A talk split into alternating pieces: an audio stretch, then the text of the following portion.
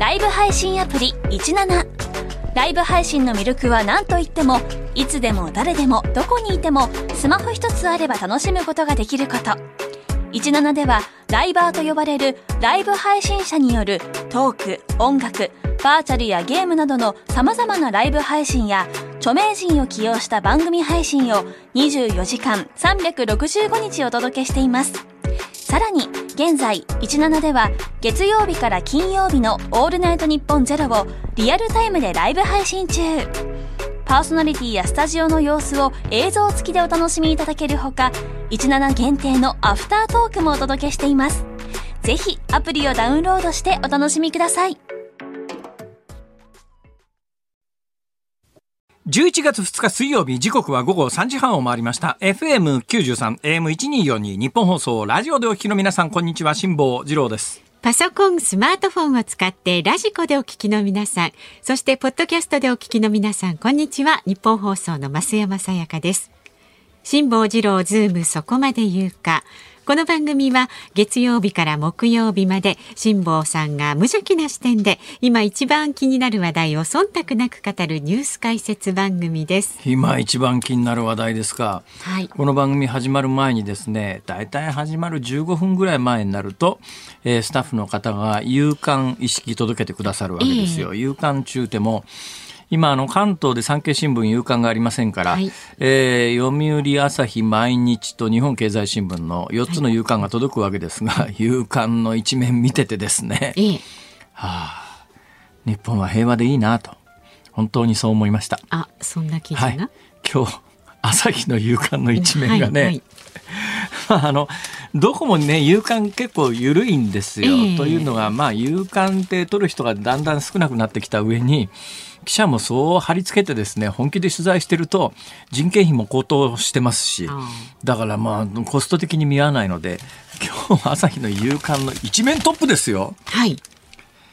卓球のラケットに貼るラバーの値段が上がってるそうです。一面トップだよ。びっくりだね。あ、そうなんだ。大きなラバーの写真が。そうなんです。卓球人気の人気が高まる中、部活に励む中高生も含めたプレイヤーにとって今の価格は適正か知らんがな。まあ、はあ、卓球ですか。関わる人にとっては、ね、卓球やったことあります？私ね卓球には鮮烈な思い出がありましてね。いろんなスポーツに思い出ありますね。サッカーにも昨日ね、ね、卓球というのをですね、ええ、高校入るまでやったことがなかったんですよ、はいはい、で中高校入って初めて卓球というのをですねどういうタイミングでやらされたかというと、はい。クラス対抗球技大会っていうのがあって、ええ、であの基本私こういうのにか噛まないことにしてるんでできるだけ絡まないようにして、うん、あの背後で息を潜めていたんですが あの発表になったらですね、はい、私がクラス対抗の、ええ。ー、球技大会で卓球で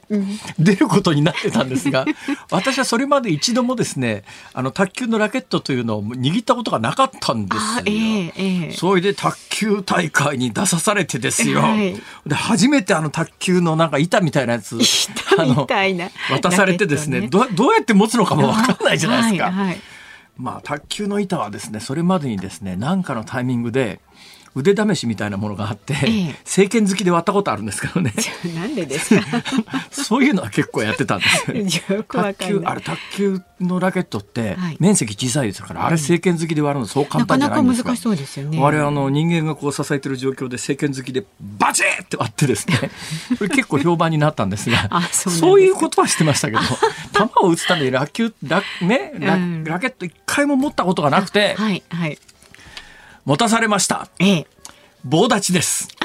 その一回戦、私の対戦相手、はい、卓球部。あ、ちょっともう、手も足も。もうなんかね、手も足も出ないっていうかですね、うん、どうやったらいいかわかんないわけですよ。やり方すら。で、一度も球をかすることなく、立ってただけで試合が終わって、はい、ご苦労さん。俺何のためにここに出てきたわけいればいいらないでしょ、これ。基本的に誰もいなくても一緒じゃん、それ。というのが私の卓球の思い出です。悲しい思い出ですね。はい、いや、別に悲しくないんですけど、卓球と、サッカーはなんと寒いスポーツかという思い出で、卓球はなんとやることのないスポーツかと。いやいやいやいや立ってるだけかよみたいな。どっちもかなりね、あの、ちゃんとやる方は、汗かくスポーツですよ。ちゃんとやる方はすごいのめり込みますけどね。私の球技は苦手なんですね。球技ですか？いやいや、大体みんな苦手です。それで言うとですね、えー、今日この後話をどっちに持ってこうか今悩みながら喋ってるんですがもうアドバイスに従います、はい、純プライベートな方に話を持っていくか、うん、宇宙的視野の話に持っていくかどっちでもいいんですがもう選んでくださいもう増山さんの好みで純私のプライベートな方の話もいいですし、宇宙的な素晴らしい話もあるんですけど。いやね危惧されるのは両方長くなりそうだっていうところいやそんなことないですよ。両方ともあのね、あの 時間を指定していただいたらその時間の指定内であげることは一応私はプロですから、ほら。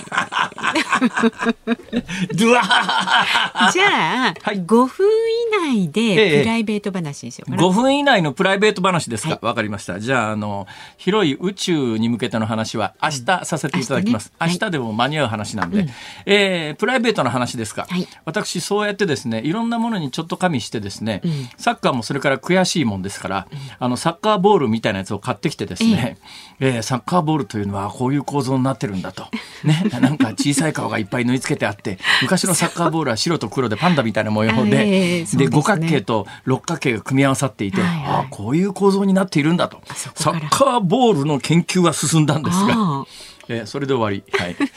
えー、卓球に関してもですね、えー、卓球のあのラケットありますよね。はい、悔しかったから卓球のラケットを、うん、えー、手に入れてですね、どうもあのシングルっていうのとダブルっていうのがあって、片面だけで打つのと裏表打てるのがあって、それに応じてラケットの持ち方が違うんだというところまでは認識したんです。そうなんですか。はい。はい。その卓球大会に出さされた時は、はい、ラケットの握り方もわかりませんから、そのままグーで握ってですね。あんまりそれはね、なんか見たことない。これは。と。これはこれで飯でもよそったろかぐらいな勢いだったんです。うえー、それでね、はい、あのこの番組でもご紹介しましたけど、私ですね、うん、この間の人間ドックで、はい、人間ドックであの脊椎の第六頸椎と第七頸椎の間かな、えーえー、第七頸椎と第八頸椎の間忘れたもん。まあどっかの間、ね、まあどっかの間です。はい、だからあの首の骨のうちの一つの隙間がですね、椎間板ってやつが完全にクラッシュしてて、ね、二つの頸椎がくっついちゃってると。はいはいはい、ね、二つの頸椎がくっついちゃってて、そのくっついてるところから左手に向けての神経が出ている、はい、でこの左手の動きが今後悪くなる可能性もあるし、うん、なんとなくやっぱりこれ左手リハビリしとかないといろいろ困るわけですよ、一番困るのがウクレレの弦は左手で押さえますからね、ね、左手が使えなくなるとウクレレ弾けなくなるじゃないですか、ウクレレ弾けなくなると夏つまんないですよね、そんなに弾いてらっしゃったんですか？いややっぱ夏場のアロハ着て ハワイの海岸線でウクレレ弾くっていうのは、はい、なんかまあ、えすいません本当に。いえいえ、はい、あの誰にも感動していただけなくてただ迷惑なだけというのは重々承知しているのでございます。大体あの親父のウクレレぐらい迷惑なものは世の中にないですから、ね。まあ、でもねウクレレの音色は好きですよ私も思ってますけど、えー、そうですか。そうちょこちょこってやったことありますね、やっぱりギターなんかに比べてウクレレの音色はやっぱりうん軽いっていうか、えー、でもいいじゃないですか。なんか癒されるギターなんかの方は深みがありますしね。まあ、圧倒的に音としてはね、うん、まあそういうことで、はいはい、えー要するに左手のリハビリしなきゃいけないと、うん、で左手が自由に動かないと困るということで、私考えまして、はい、左手のリハビリのために、はい、ピアノ買いました。え？電子ピアノのでかいやつ買いました。え最近ですか？それで、はい、実は今日から、はい、今日から、はい、ピアノ教室に通います。ちょっと笑っちゃいけないですよね。なんで笑うんだろう。この間、体験教室に一回行ってきました。そうなんですか。そしたらですね、やっぱり体験教室の先生というのはこう生徒をやる気にさせますよね。やっぱり生徒継続して来てもらわなきゃいけませんから、私別にそれほどね本気で行くつもりはなかったんですが要するに単にあのね頸椎が潰れてて左手の神経が圧迫されてるんで 左手のリハビリのためにやっぱり右手と左手をあの同じぐらいの力量で使うというのはピアノが一番よかろうと。まあそうですよね。そうでしょ？で左手のリハビリのために、とりあえずピアノ教室だと思って近所のピアノ教室を予約して体験入学っていうのを行ってみたんです。そしたらその先生がですね、あのこれ弾いてくださいって言ってものすごくシンプルな4分の4拍子の,、あの一つの小説に音符が4つしかないような楽譜出してきて、これ弾いてみてくれと、で八丁町でねあのどこにもフラットとか、えシャープとかないわけですよ、そうするとまああの小学校の時にピアノってあの音楽の教室で、音楽の教室で大体あの白いところでドレミファソラシドじゃないですか、黒鍵使わないと、え7つ7つか8か。だからドからドで8つですね、ドレミファソラシまでで7つですよね、8であちなみにあのオクターブってのはオクタボっていうのは8っていう意味ですからラテン語で。あそうなんですか、はい、だからまあいいっすね。そんなことはどうでもね。こっちの方に話広がっていくと 際限なく話が広がってしまいますから、はい、でその先生がですねちょっとこれ弾いてみてくださいって言って左手用の楽譜をこうね示されてで楽譜はもう見なくていいですから、まずこう鍵盤に指を置いて、あのドドドドドドドドって親指だけあのずっと連続して、もうそれも急がないドドドドぐらいの速度で弾いてくださいって言われて、ああ弾けますね、じゃあ次あの C ですね。あの左手ですからどの左置いてると C ですね。一つ下がっています。人差し指。で人差し指だけで CCCCCCCC ほいで次に中指だけで、ララララララララ。で、あの、薬指だけで、そうそうそうそうそうそうそうそう。で、小指だけで、ファファファファファ。それがね、ゆっくりでいいんですよ。だから今ので言うと、あの、薬指と、えー、薬指非常にやりにくいでしょ？やりにくい。ね、薬指、だから他は全部押さえた状況で、薬指だけ単独にあの、あの、一つ、例えば、まあ、そうそうそうそうでもいいんですけど、そうそう、このぐらいの速度で、そうそうそうそう、他の指全部押さえた状況で、左手の薬指だけ単独で動かすというのが、その先生曰く、はい、普通の人はできないんですよ。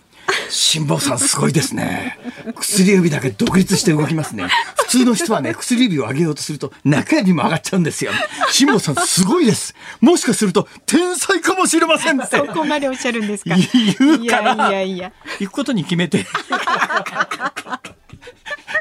今日から私 ピアノ教室。そうなんですか、はい、通うんですピアノ教室に通うに際して、はい、家に鍵盤楽器がないということに気がついてですね。まあ、大阪の家には、うん、子供がね子供の時やってたピアノもあるんだけど、はい、もうあの、まあ、長年調律もしてないから多分音程も相当狂ってるから誰も触らずに、ただの物置台になってますけど。えーあの関東東京の一人暮らしで、やっぱり練習するのに鍵盤楽器がないと困るじゃないですか、まあね、電子ピアノ買っちゃいました。ちょっとお金持ちのなさることは違いますわね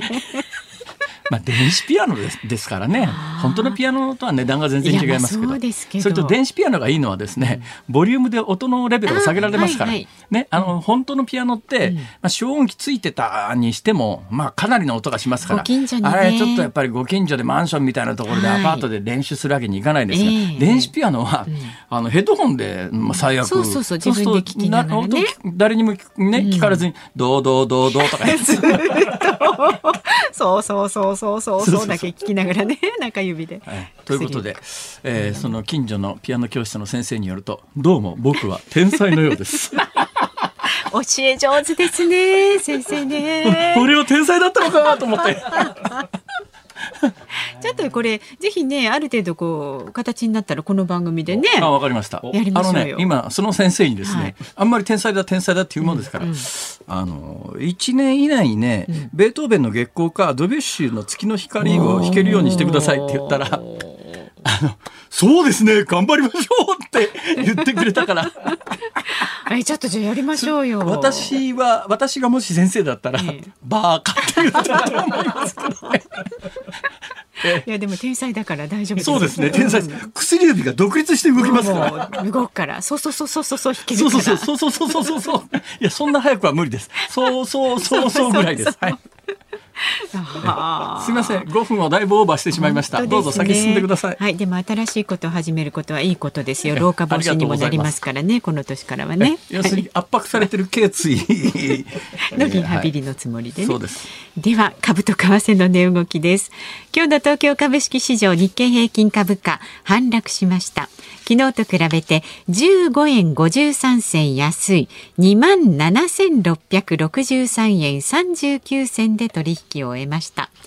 アメリカの政策金利の上げ下げなどの方針を決定する FOMC アメリカ連邦公開市場委員会の結果発表を控えて当面の利益を確保する動きが出ました一方決算発表で好業績が確認された銘柄が買われるなど方向感を欠く展開となりました為替相場は現在1ドル147円50銭付近で取引されています。昨日のこの時間と比べますと30銭ほど円高になっています。さあズームそこまで言うか。この後は昨日から今日にかけてのニュースを振り返るズームフラッシュ。4時台は宗教学者で作家の島田博美さんに旧統一教会をめぐる問題について伺っていきます。で今日5時台は IT ジャーナリストの三上洋さんに医療機関を狙ったサイバー攻撃について伺います。番組では今日もラジオの前のあなたからのご意見お待ちしております。メールは zoom zoom アットマーク 1242.com 番組を聞いての感想はツイッターでもつぶやいてください。ハッシュタグ漢字で辛坊治郎、カタカナでズーム、ハッシュタグ辛坊治郎ズームでつぶやいてください。で、今日のズームオンミュージックリクエスト、お題はいかがいたしましょうか？俺はピアノの天才かと思った時に聞きたい曲。俺はピアノの天才かと思った時に聞きたい曲です。ピアノ曲なんかでもね。え？えー、そうするとあれですよねあの、うん、雨音はショパンの調べとかそっち行っちゃいますよね。あ来そうですね、えー、それなしにしましょうか。あじゃあそれなしで。はいもしもピアノが弾けたならもしもピアノが弾けたらもも除外しましょう。除外しましょう。はい、以外で、えー、選曲の理由も添えてズームアットマーク一二四二ドットコムでお待ちしております。この後は最新のニュースにズームします。ニッポン放送がお送りしています。ズームそこまで言うか。このコーナーでは辛坊さんが独自の視点でニュースを解説します。まずは昨日から今日にかけてのニュースを紹介する。ズームフラッシュです。韓国軍合同参謀本部によりますと北朝鮮が今日午前少なくとも10発のミサイルを日本海と黄海方向に発射しました。このうち短距離弾道ミサイル1発は日本海上の南北境界線にあたる NLL 北方限界線の南側の公海上に着弾しました。これを受けて韓国軍は北朝鮮側の公海上に戦闘機から空対地ミサイル3発を発射したと発表しました。日銀は9月21日、22日に開いた金融政策決定会合の議事要旨を公表しました。会合では円安を誘発する超低金利政策の維持を全員一致で決めました。餃子の王将の社長が2013年12月に射殺された事件をめぐり京都府警と福岡県警の合同捜査本部が王将の創業者の長男らの自宅を事件の関係先として家宅捜索したことが分かりました。創業家との関係が深い企業グループとの取引で王将側からおよそ200億円が流出したとされており捜査本部はこの不適切な取引の経緯についても事件と関連があるか調べています。斉藤国土交通大臣は昨日新型コロナのオミクロン株対応のワクチン接種について全国旅行支援の条件にしないと述べました。政府内では全国旅行支援を来年以降も継続する場合オミクロン株対応のワクチン接種を条件とする案が検討されていました。少子化対策として行っている新婚世帯への生活支援について政府は対象となる世帯の所得の上限を現在の400万円未満から500万円未満に引き上げる方向で調整しています。政府は少子化対策の一環として新婚世帯に対し一定の条件の下で家賃や引っ越し代など上限60万円まで補助を行っています。トヨタ自動車が中間決算を発表しました。円安ドル高が収益を押し上げ売上高は中間決算としては過去最高の17兆7093億円となりました。しかし原材料価格の高騰の打撃を受けて本業の儲けを示す営業利益は前の年の同じ時期と比べて23.2%減少して1兆1710億円でした。企業が掛け金を払い従業員が運用する企業型確定拠出年金でおよそ112万人分の年金資産が放置された状態になっていることが国民年金基金連合会のまとめで分かりました。総額は昨年度末でおよそ2600億円に上っています。転職時などに必要な手続きを取らなかったためです。ツイッターのオーナーとなったイーロン・マスク氏は定額制サービスツイッターブルーの利用額を月額8億ドル日本円でおよそ1180円にすると明かしました。このサービスではアカウントへの認証済みバッジも含まれるとしています。またツイッターでの検索において優先的に表示されるほか広告表示が半分になると説明しています。ツイッターやってらっしゃいます？ツイッター見るだけです。月額8ドルですね。はい、月額8ドルですね。はい、えー、ツイッターというのはアメリカの、あれは何だろう、SNS か ?SNS。SNS ですか。うん、えー、まあ、あの、非常に短い文言で、はい、えー、いろんな情報を発信できますと。で、あれ、なりすましみたいなものを防止するために、有名人に関して言うと、あの、今までは無料で認証っていうのが、私のアカウントは取ってませんけれども、例えばまあ、増山さやかさん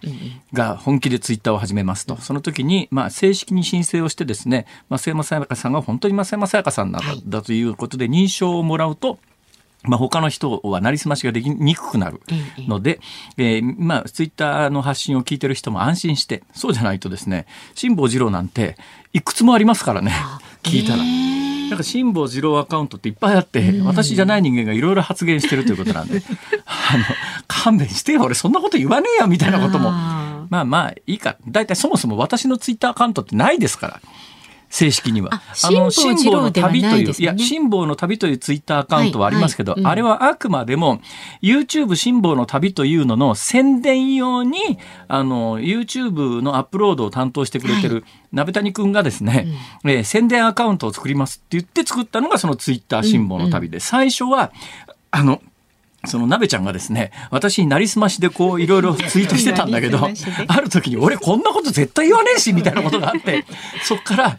あの、まあ、私も自分で時々書いたりなんかするという、はい、だけどあれ私のアカウントじゃないですし、そもそもだから認識、認証取ってないんですよ。うん、で、ツイッター何を始めるかというと、今までは有名人に無料で行っていたこの認証サービスを、一般の人もお金さえ払えばできますよと。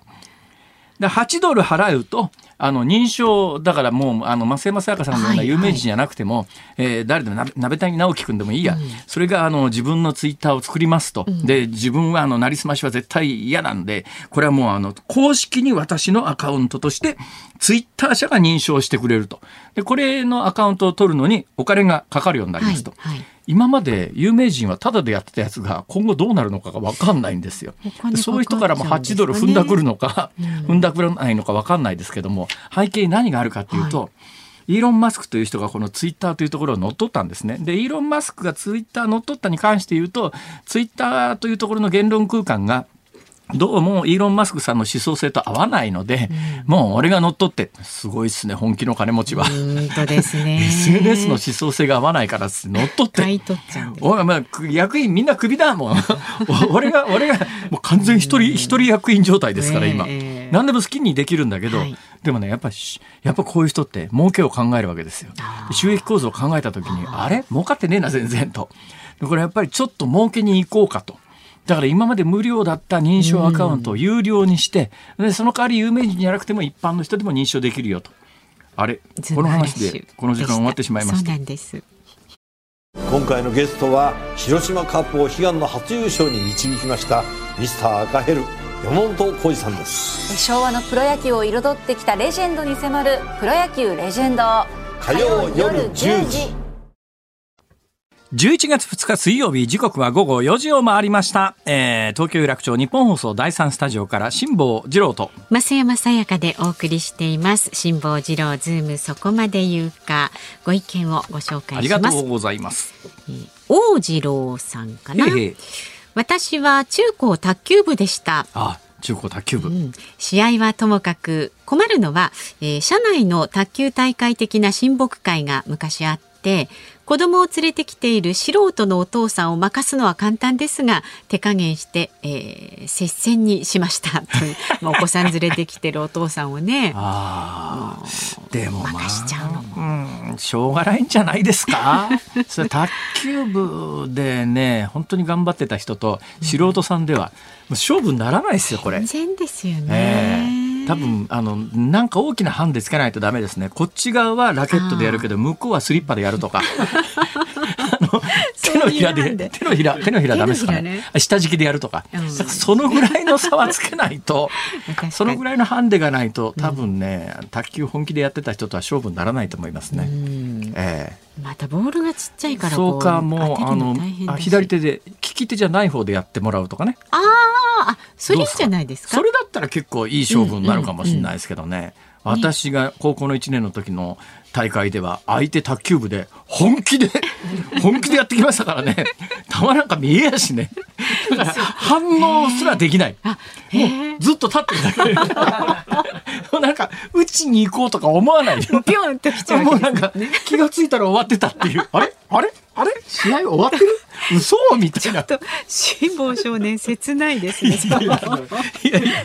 もうあのそういう役どころを期待されて言ってますから全然へへでもないですよ。役割としてはね。そう、役割としては とにかく誰か出さなきゃいけないっていうことになって、はいはい、気が付いたら俺俺卓球？みたいな。はい。あれは驚いたね。うん、そうですか。えー、それからこちら。光京都さんかな？辛坊さん、面白い。これはどの話ですか？うんとね、多分ピアノの話かな。ピアノの話普段めっちゃケチなイメージだけど、買うときは買うのねってピアノをね。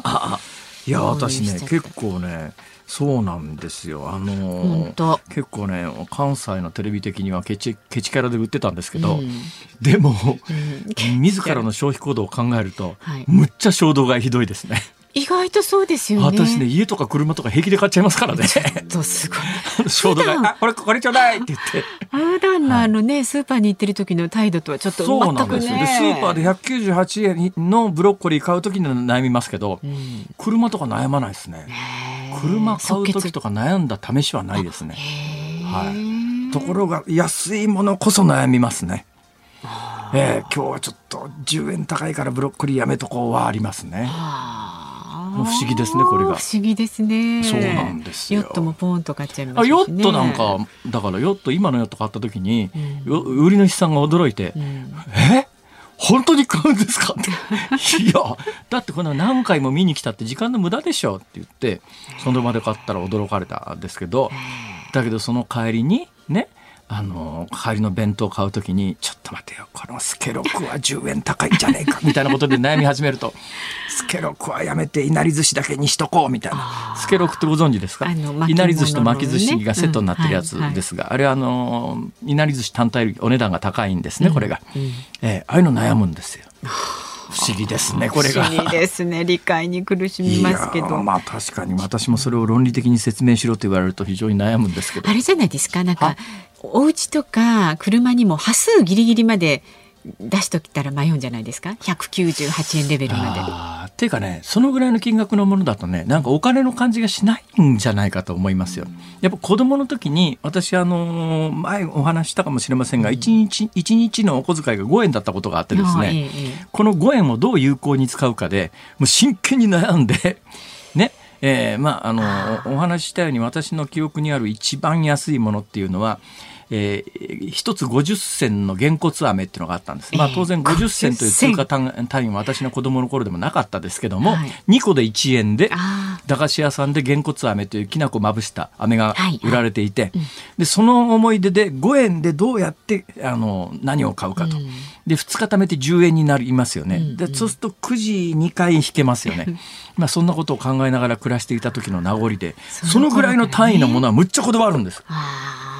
単位が大きくなるとなんかお金の感覚なくなってくるんですね もう。いいやもうどうでもみたいな。羨ましいですね。羨ましいですか？え犬黒さんはですね、トランペットはどうした？っていうご意見もいただいてます、ね、トランペットは毎日練習しております。あ、そうなんですか？はい、毎日私の東京の家にはですね、はい、トランペット本体を持ってくると大変近所迷惑ですので、えー、マウスピースだけを持ってきて、えー、このマウスピースを朝出がけに必ず、はいえー、スマートフォンの音程ありますよね。スマートフォン上げる、えー、ああのギターのチューニングするようなチューナーが入ってますよね。よねであの基本トランペットの基本音っていうのは、うん、あの B フラットの3っていうやつなんです。うん、ね、B フラット、その B フラットだからあの波長長でいうところの、うん、えっと C の C のフラットですね。はい、半音下がってるやつ、これがあのややこしいことにトランペットのどの音なんですがこのスマホのチューナーを見ながら、はい、B フラットの音をあのマウスピースだけで出すという訓練を一日一回やり続けてますから。じゃあだから今年の正月は間に合わないでしょうけど来年の春ぐらいにトランペットの発表会を。これはもう素晴らしいじゃないですか。一人十万円。行きませんよ誰も行かないですよ。さまだまだあなたからのご意見お待ちしておりますのでメールは z o o m zoom アットマーク一二四二ドットコム。ツイッターはハッシュタグ辛坊治郎ズームでつぶやいてください。今日のズームオンミュージックリクエストのお題は俺はピアノの天才かと思った時に聞きたい曲です。まあ、トランペットの天才でもいいんですけどね。はい。どうもトランペットは天才ではなかったようです。じゃあピアノ、ね、最近分かってきました。ピアノはまだこれからですから分かりません。そうですよ、はい、期待しております。理由を書いてズームアットマーク一二四二ドットコムまでお寄せください。この後は宗教学者で作家の島田裕巳さん登場です。辛坊さんが独自の視点でニュースを解説するズームオン。この時間特集するニュースはこちらです。旧統一教会の問題をめぐり、自民公明両党が被害者救済の新しい法律の先送りを提案。自民党、公明党、立憲民主党、日本維新の会の4党は昨日、世界平和統一家庭連合旧統一教会の問題をめぐり被害者救済の法整備を議論する第4回の協議会を開きました。自民公明両党は不当寄付への規制などを柱とする新しい法律について被害者家族の損害賠償請求やマインドコントロールの扱いで課題が残るとして今の国会での成立先送りを提案しました。これを受けて立憲民主党維新は反発しています。では専門家の方とお電話がつながっています。宗教学者で作家の島田博美さんです。島田先生よろしくお願いしますあ、よろしくお願いします。ご無沙汰しております。あ、ご無沙汰しております。お元気ですか？はい、関西に行ってもお会いできなかったので。ああ、すいません。先生、あの、私ね。はい、まあまあ何回かお目にかかってるんでよくご存知だと思いますがものすごく宗教的でない人間なもんですから、はいはい、あの宗教にのめり込む人の気持ちがよく分からなくてですね、はいはい、そのあたりを先生に教えていただこうとまあ、そう思うんですけども、その前に、現在、あの政治で行われている、まあ、国会で行われている、えー、旧統一教会をめぐる法整備の問題、これについてはどう見てます？そうですね、やっぱりマインドコントロールとかっていう曖昧な概念を、ええ、法律に盛り込むってことは非常に難しいと思うんですよね。まあそうでしょうね。でこれはですね、オウム事件の時に、はい、やっぱりそのあのオウムの信者でですね犯罪に走った人たちが、え自分たちはマインドコントロールされているんだと、だから無罪だとか減刑してくださいっていうようなことを言って、裁判所に一周されて、まあ、蹴られてるわけですよね。はいはい、だから法律的にはやっぱりちょっとマインドコントロールっていうのは、まあ、馴染まないんじゃないかなと思います、ね、そうですね。私も結局、法治国家である以上ですね、個々の行為が、えー、刑法に触れるとか、犯罪にな何かそのね、えー、法律条例に触れるというこ,、いうことならば、個々の事例で処罰することは可能かもしれないけれども、ねはい、大きな意味で、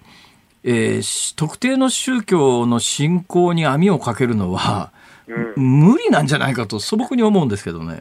まあそうで特にその刑法と民法の区別っていうのはやっぱり絶対的にあるわけで、はい、まあ、民法の不法行為っていうのはね、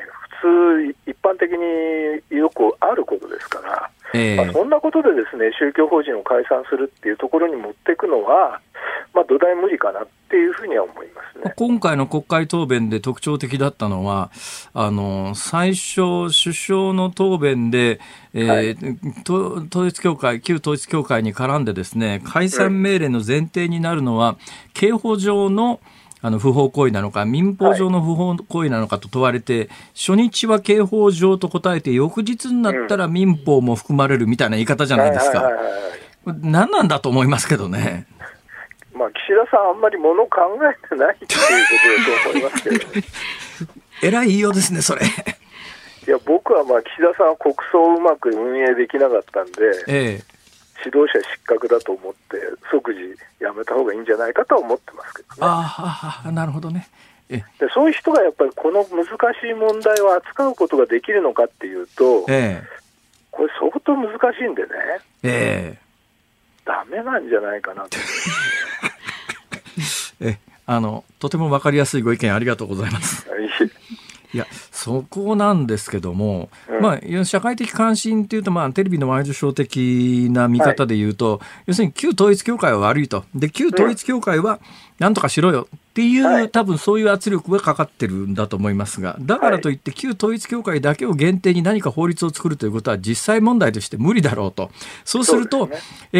ー、旧統一教会がやっていたようなことに網をかぶせるということになると似たようなことをやってる他の教団も全部網かぶせられるってことになっちゃいますよねこれ。そうですね。その辺の区別ってできるんですか？いや、これはだから、オウム事件の時以来、はい、これがいかに難しいかってことがですね、えーまあ、示されてるんじゃないですかね。最終的にどんな落としどころだと思います？うん、これはやっぱりその解散請求をしたとしてもですね、えー、裁判所に蹴られるっていう、それで終わっちゃうんじゃないですかね。あまあ、解散請求自体はあの政府のパフォーマンスとしてやるかもしれないけれども、はい、これ、なかなか裁判所が準法律的に判断をして解散命令を出すというのは、うん、まあ、結構ハードルは高そうな気はしますね。結構というか相当ですよね。だまああの、うん、裁判官が、まあ、あの世論に忖度するような裁判官だったら、まあ、たまにおかしな方もいらっしゃるんで、ただ1回で終わらないですよね、裁判は。あまあそうです、ね、高裁、最高裁はいはいはいはい。まあ、そうするとやっぱり常識的な判断が下るんじゃないでしょうかね。ど。うなんですか、その旧統一教会って日本における勢力図でいうと、どんな感じなんですか？いや、まあ、ごく、まあ、韓国からたっていうところで、ええ、まあ、いくつかないわけじゃないですけれど、その中では一番大きいですが、はい、日本の新宗教一般から比べるとですね、決して大きくはない。新宗教っていうのが、ごめんなさい、ええ、僕、概念として分かんないんですが、はいはい、何以降、いつ以降に誕生したのが新宗教なんですか、まあ、皆さんのイメージにあるのは、やっぱ戦後ですよね、戦後の高度経済成長以降、はい。まあ、急拡大した創価学会とか、はいはい、えー、立正厚生会とか、はいはい、関西でいうと PL とか、はいはい、まあ、そういうようなところがあって、ええ。まあ、他にもオウムも幸福の科学も、統一教会も、まあ、新宗教っていうふうには大体考えられてはいると思うんですけど、ね、現状、新宗教の熱心な信者さんって日本で何人ぐらいなんですかね、全部合わせて。そうですね、もう1000万はいないですよね、500、熱心なっていうと、多分500万ぐらいじゃないですかね。ということは、日本でそういう宗教的な人って人口の1割ぐらいっていう感覚ですか？いやだから宗教的っていうのは、既成宗教も含めてどの程度それを考えるかっていうことなんで、だから日本人は無宗教って言ってるけど、実はまあ、何らかの宗教に関わってるっていうことでいうと、みんな宗教の信者ってことになっちゃいます、ね、私もあの無宗教無宗教と公言してますけれども、ええ、神社仏閣必ず再選出してあのお祈りしますもんね、あれ。そう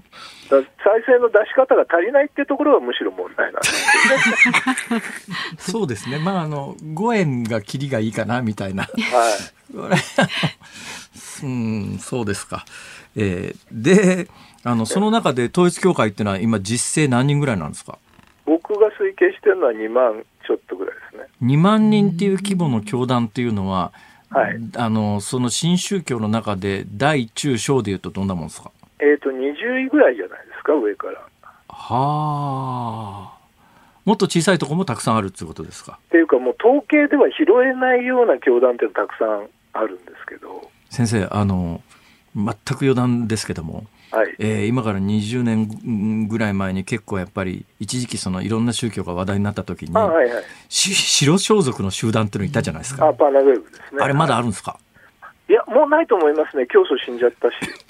ああいうところでそれ信じてた人はどうなっちゃったんですかね？いやもうどっか消えちゃったんじゃないですかね。はあ、それからこれは多分いろんな犯罪に関わったんで、その後聞かなくなりましたが、うん、法の花散歩業っての、はいはい、足裏診断ってのあったじゃないですか。ありましたね。はい、あの相当あのピーク時は信者さんいたでしょ？いましたね。あの信者さんどこ行っちゃったんですかね？うんやっぱり捕まっちゃいましたからね、教祖が。はあ、で教祖は確かに出所してるんですよ、もうすでに刑期を終えて。あそうですか。はあ、はいええ、だけど、まあ、活動が再開されたっていうようなことは聞いてないので、ええ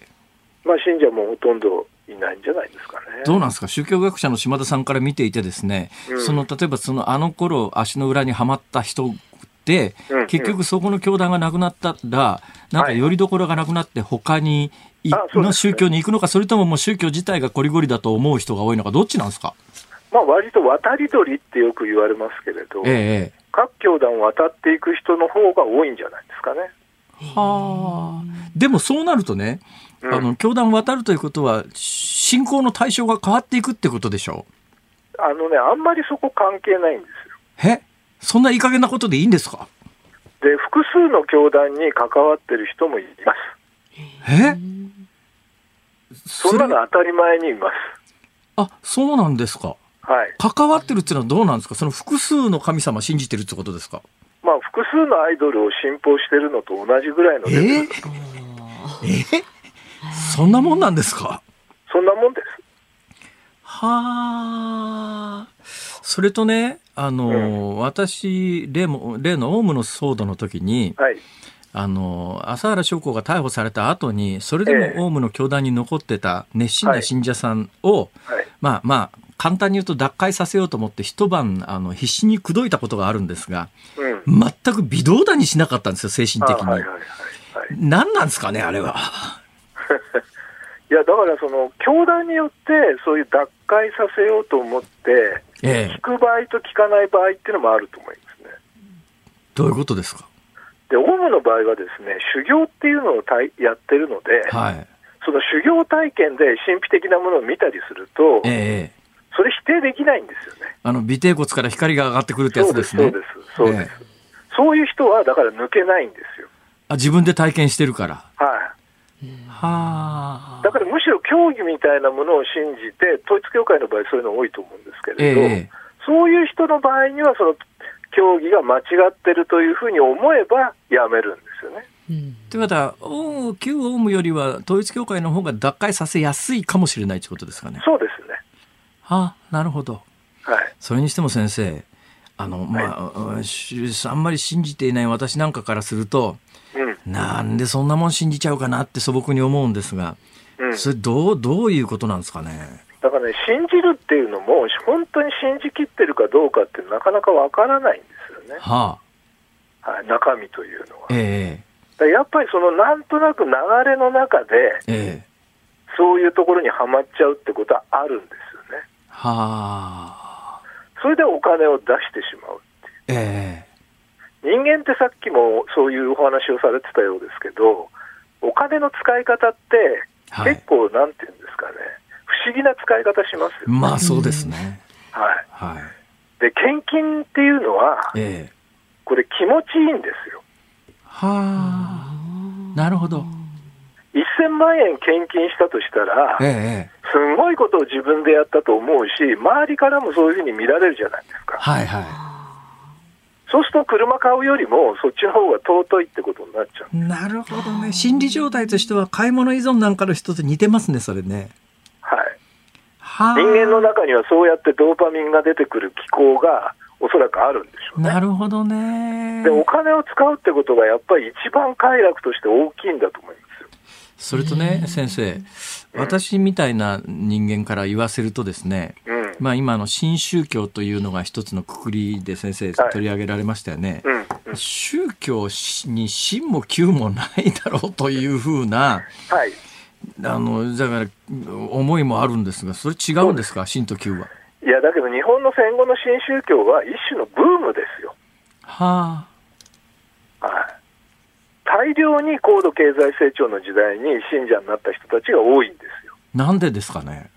それやっぱり地方から都会に出てきて、ええ、夜べのない人たちがそういうところに惹かれて、はあ、またそういうところがターゲットになったんですよ。ええで、そういうブームが去ってしまうと、去っちゃったわけですけど、はいはいはい、新しく入ってくる人がいないええ、だから軒並み信者数が減ってるっていう、そういう状況ですよね。今、軒並み減ってるんですか？減ってますね。どのぐらい減ってます？ピーク時に比べて。えー、っとね、どのぐらいっていうのは難しいんですけど、例えば PL 教団ってありますよね。はいはいはいはい。もうね、1万人もいないんじゃないですかね。PL、まあ私なんか関西に住んでて PL 教団というと夏になるとあの巨大花火大会でなんかすごい PL の塔っていうのがいまだにありますけども、あの頃ってすごい教団に勢いがあったなと思うんですが今最近花火大会自体も規模が縮小されて話題にもならなくなっちゃってるんですが、まあコロナで中止されてるっていうのもあるんですけど、ええ、おそらく再開されないと思いますよ。要するにまあそれだけのものをやるだけの要するに資金力も含めて力がなくなってきてるっていうことですか、はい、そうです。特定の宗教についてそういう言い方をして先生大丈夫ですかね？うんやっぱりねあの調べてみるとそうだし大体ね客観的な事実として、はい、教教祖がなくなったんですけれど、はあ、後継者決まってないんですよはあ。そういうところって他の教団にもあるんですか？ありますね。そうすると、やがてそういうところは消滅していくっていうことですか？多分そうだと思います。あの、伝統的な宗教と新宗教の最も大きな違いって何かあるんですか、うん、いや、そんなにね、まあ、新宗教でも発展していけば既成宗教になっていくっていうことも考えられますよね。えー、だから例えば浄土真宗なんかも、はい、最初はちっちゃい。はい、それが途中から大きくなって今定着してると、えー、でもどうもね戦後の新宗教は創価学会を除くと、はい、その道を歩むことがどうもできないみたいですね。はあ。やがて消滅していくだろうというのが先生の見見立てですか？そうですね、まあ、特に葬式なんかに手を出したか出さないかが結構大きいかもしれないですね要するに葬式に手を出すと要するに伝統宗教になっていける、余地があるということですか？はいはいはあ、創価学会有事理想っていう、はい、あ自分たちだけの葬儀のやり方を、まあ、作って、それをやってますから、ええからまあ墓地も持ってますから。なるほど、なるほど。どうなんですかね、やっぱり。苦しいですけどね。あの、まあ、外国人なんかと付き合ってると、まあ、欧米でいうとやっぱりキリスト教っていうのが常にベースや思想にあるし、はいはい、中東方面だとやっぱりイスラム教っていうのが強くあるじゃないですか。はい、あんな感じの宗教って日本人にはないんですか、うん、やっぱりね、外国の脅威にさらされてないのが日本じゃないですか。はあ。ずっと。はいはい。でやっぱり宗教っていうのは、その外国とかなんか侵入してくるような人たちに対して、ええ、まあ、自分たちを守るためのものっていう、そういう性格が強いんですよね。はあ。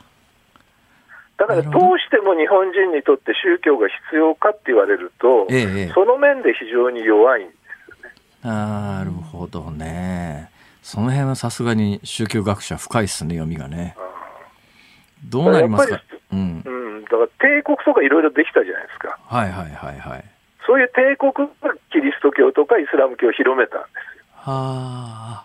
あ。あまあ確かにキリスト教がここまで帝国あの定着してるのはやっぱりローマ,、はい、ローマ帝国ですよね。はい。そういうことか。うん。えーなんかだけど、なんかあれですねほほあの話が大きくなりすぎましたけど小さなところに話を戻すと、はい、新宗教ってむっちゃお金集めるのうまいらしいですね。そうですねなんでそんなことやっぱりいやお金がないからっていうか生産する手段を持たないがゆえに、ええ、やっぱり何らかの方法によってお金を集めるしかなかったんですよね。はあ。だから出版とかが割と重要な鍵になって、ええ、新聞出したり、本を出したりするっていうことで、ですね、え、教団経営を成り立たせる、これ、会費集めるの難しいんですよ。はあ、だっていちいち徴収していかなきゃいけない、はいはいはいはい、でずっと払ってくれるかも分かんない、えだけど出版物、特に新聞なんかになっちゃえば、安定して入ってくるわけ。です、えやっぱりそういう手段をいろいろと考えて、それでこうやってきた。んですよね。先生、そこまで宗教のことが分かっていらっしゃるわけだから、はい、えー、どうですか、教祖になって一発儲けてやろうとか思いません？嫌ですよ、教祖なんか24時間365日教祖ですから。信者から監視されるわけですから。はあ、なるほどね。よほどの自分で思い込んでるか覚悟がないと無理だっていうことですね。そう、だってやめられたいっていうのはやっぱ嫌じゃない おっしゃる通り。はい、まだまだ聞きたいことありますが時間が来てしまいます先生また、ぜひちょっといっぺんスタジオに遊びに来てください、そうですね、お待ちしておりますのでよろしくお願いいたします、ありがとうございました。ありがとうございました、今日は宗教学者で作家の島田博美さんに伺いました。今回のゲストは広島カープを悲願の初優勝に導きましたミスター赤ヘル山本浩二さんです。昭和のプロ野球を彩ってきたレジェンドに迫るプロ野球レジェンド。火曜夜10時ニッポン放送辛坊治郎ズームそこまで言うかをポッドキャスト YouTube でお聞きのあなたいつもどうもありがとうございます。ニッポン放送の増山さやかです。お聞きの内容は配信用に編集したものです。辛坊治郎ズームそこまで言うかはラジオ局ニッポン放送で月曜日から木曜日午後3時半から毎日生放送でお送りしています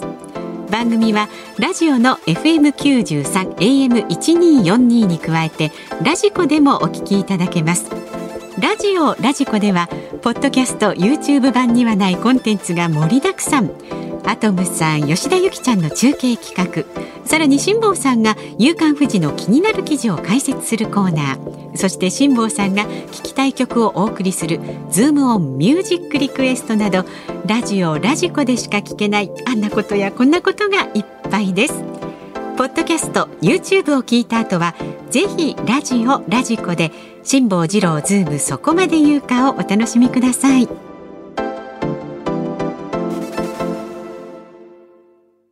11月2日水曜日時刻は午後5時を回りました。辛坊治郎です。日本放送の増山さやかです。ズームオンミュージックリクエスト今日もたくさんいただきました。ありがとうございます。今日のお題は俺はピアノの天才かと思った時に聞きたい曲です、はい、まずは江戸川区にお住まいのケロコさんピアノの天才といえば教授坂本龍一さん。坂本龍一さんね。エナジーフローをお願いします。えー、私ね、センメリが好きなんですよ。ですよね。はい。染みますよ。それから江東区のヨッシーさんは、俺はピアノの天才かと思った時に聞きたい曲は、昔ピアノで一世風靡した方といえば、カンさんの愛は勝つでお願いします。ああ。カンさんね。カンさん弾きながらね。はい、さん。カン。カンさんと、あのースターダストレビューの根本要さんが結構ラジオで出てるの私好きで聞いてるんですけど。えー、あそうなんですか、はい、意外。えー、大阪府豊中市正正さんピアノで思い浮かぶのは、えー、ピアノ演奏の PV が印象的だったアンジェラ・アキさんの手紙背景15の君へです。あもうまさにピアノですね。久しぶりに聞きたいのでリクエストします。あと江戸川区のフィルム時代はカメラマンさん。ピアノの天才からは離れてしまうかもしれませんがピアノの上で華麗に舞い足の指で猫踏んじゃったを見事に演奏したある意味天才な近藤正臣さんえ？マッチ？近藤正臣さん正彦じゃなくて正臣さんって俳優の近藤正臣さん。近藤正臣さん、うん、近藤正臣さん、そんなことしたの？そうなんですか？その天才、その天才ぶりが見られる柔道一直線のテーマソング、えー、桜木健一さんの柔道一直線のテーマ。こういうシーンがあるんですね。いやでしょう。そうとしか言いようがないですね。そうですね。えー、江東区のラジオネーム日の絵馬の嫁じゃなくても怖い嫁はいるさん。ピアノといえば自分はモーツァルトを思い浮かべました。ということで松田聖子さんのピンクのモーツァルトをリクエストいい感じですね。はい。あとこれはね、えー、第三位ですね。はい、8件いただいてます。えー、ゆこぺこりんさん福島県郡山市の方。はい。原優子さんが歌うサザンオールスターズの私はピアノをリクエストします。ねはい、ね高田水江さんもいいけど辛坊さんいや原坊さんでお願いします。はい、で続いてこちら15件いただいて第2位15件そうラジオネーム勝子さん浜松市男性の方ピアノの天才というならズバリ私はピアノ高田水江さんの方でいただいておりますね、これね。高田水江さんってなんかお相撲さんの奥様になられた感じですか？そうです相撲部屋かなんかのね、おかみさんかな？んかなられた。になりましたね。はい。で最多なんですが19件いただいております、はい、千葉県香取市のタップさん。俺はピアノの天才かと思った時聞きたいのはビリー・ジョエルのピアノマン。直球ですとね。本当に、はい、ビリー・ジョエル。ピアノビリー・ジョエルとかエルトン・ジョンとかね、うん、あわかりました、はい、ズームオンミュージックリクエスト高田みづえ私はピアノ。そちらのバージョンで今日はお聞きになりますか、はい、はい、エンディングでお送りしますんでね。楽しみになさってください。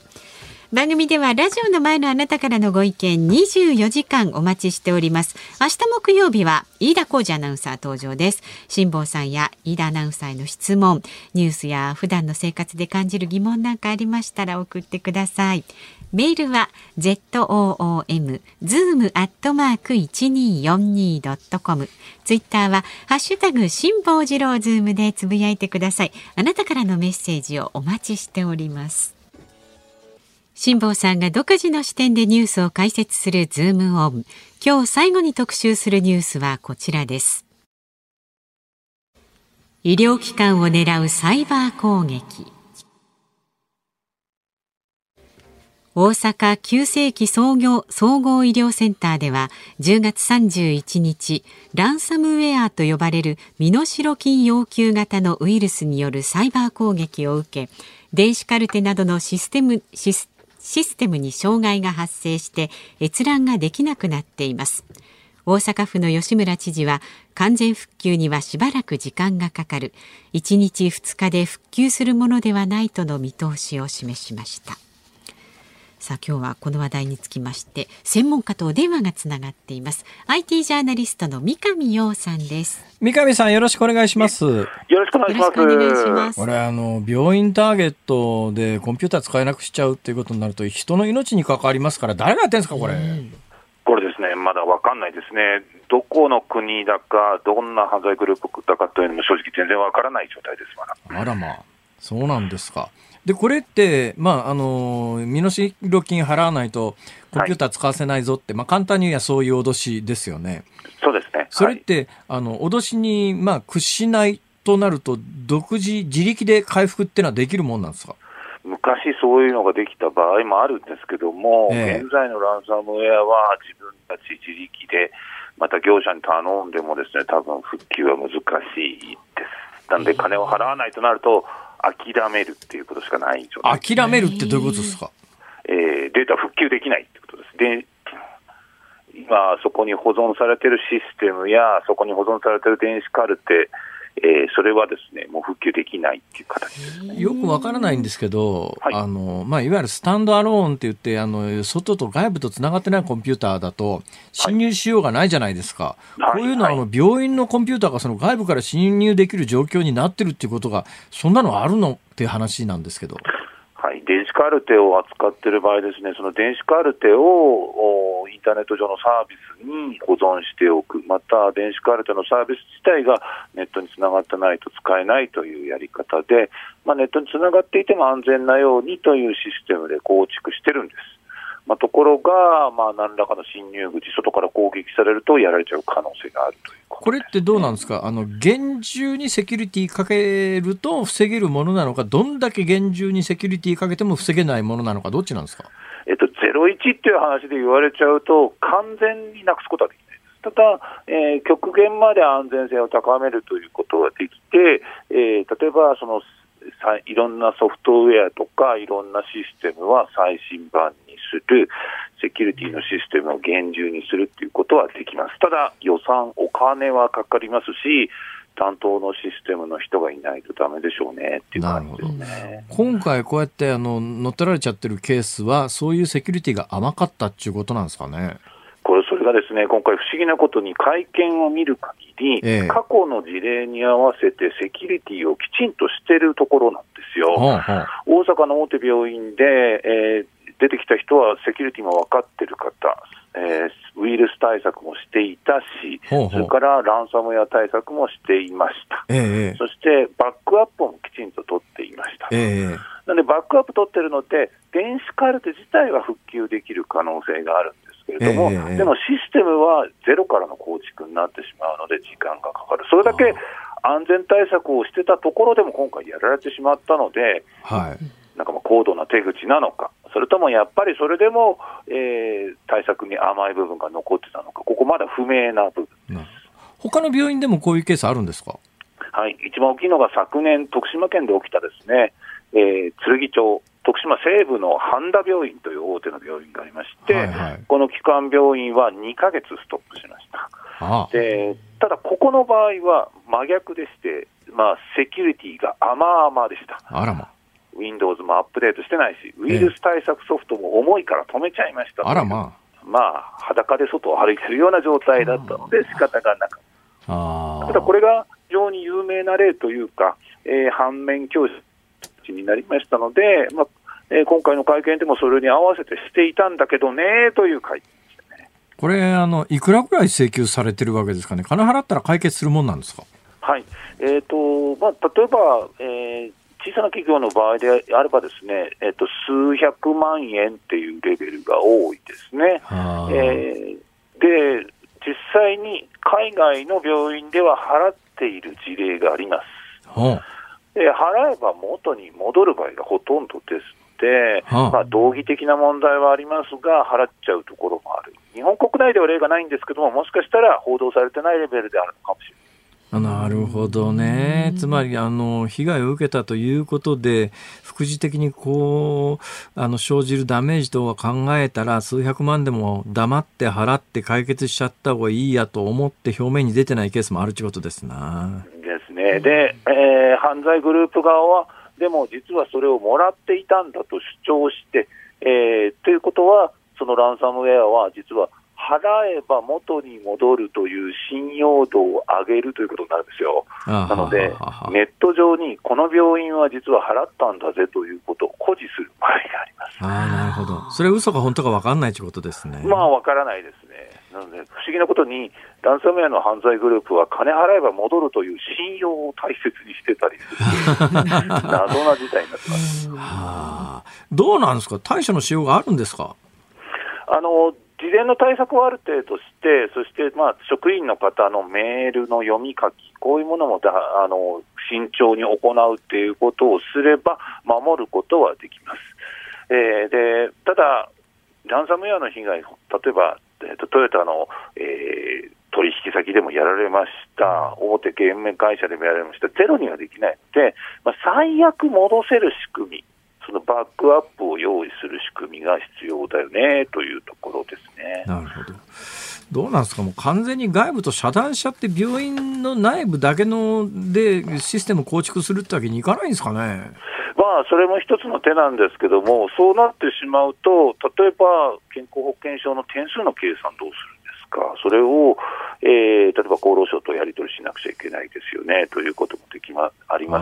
すし、そういうことがあるわけです最新のバージョンにしないと危険性があるので、最新のバージョンにするためにはネットとつながなくてはいけません。なるほど、で実は過去には警察のクローズドなネットワークの中、別にインターネットにつながってないから安全だろうと思ったら、USB メモリー経由で外から侵入されちゃったっていうパターンもあったりするので、必ずしもこうネットなしなら安全というわけでもないんですね。どうなんですか、その犯人グループの、まあ、今回に関してはあの、誰かわからないって話なんですが技量、技量的、技術的にはかなり高度な技術が必要なんですか、それともやろうと思えば、まあ、ある意味、ある程度の知識があればできるものなんですか？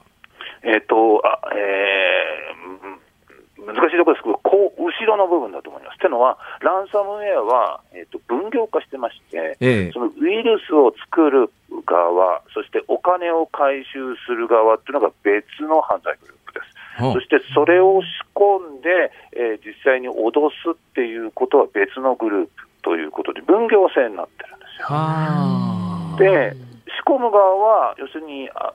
弱いところに仕込んだら、あとお金の回収はビットコインで勝手に別のグループがやってくれます、分け前が後でもらえますっていうふうになってるので、実はソフトウェア、あのウイルス自体を自分たちで作らなくても、そういったウランサムウェア作成サービスみたいなところがあるので、ね、それを使ってしまえばできてしまう、誰でもじゃあ、まあ、被害に遭うということで、三上さん、ありがとうございました。ありがとうございました。ありがとうございました。IT ジャーナリストの三上洋さんでした。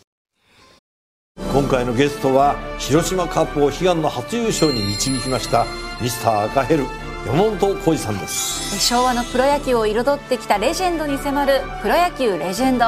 火曜夜10時ズームオンミュージックリクエストお送りしているのはラジオネーム、勝子さん、サイジジさん、白いタンポポさん、小屋小屋さん、夏色ボタンさん、大谷淳さん、愛知の A61 助さん、わかめちゃん3号さん、後輩は卓球の天才さん、小清水あずみさん、バブルスさん、プレゼントはテレフォンカードでさん、以上、12人の皆さんのリクエスト、高田水江、私はピアノ。ありがとうございました。はい、リクエスト。ありがとうございました。ね、今日もオンエアしながら、はい、左手の薬指指を単独で動かす練習を。ちょっと気づきませんでしたよ、はい、それは。左手の薬指を単独で動かす練習を、うん。はい、えー、これがきっと今日のレッスンに役に立つのではなかろうかとまた 天才って言われちゃうかな。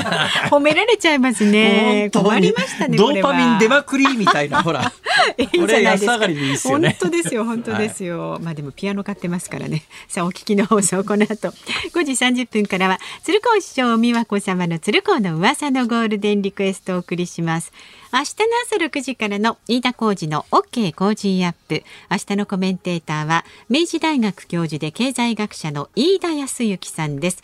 総合経済対策の補正予算案 FOMC 最終日パウエル議長の会見を取り上げる FOMC 最終日パウエル議長の会見、はい、あのアメリカの金利の動向がどうなるか、うんうん、今回はおそらくね0.75%の利上げじゃないかと言われてますが、えー、12月どうなるかを占う意味においては非常に重要ですからね、はい、注目です、ね、しっかり聞いてください。でこの3時半からの辛坊治郎ズームそこまで言うか木曜日ですから飯田浩二アナウンサー登場になります、えー、おそらく岸田総理も登場するでありましょうし、まあちょっと明日は私のピアノのご披露は間に合わないと思いますちょっと早いですね。そうそうそうそうそうですからね。その連打みたいな。ここまでの放送は辛坊治郎と 増山さやかでした。明日もあるよ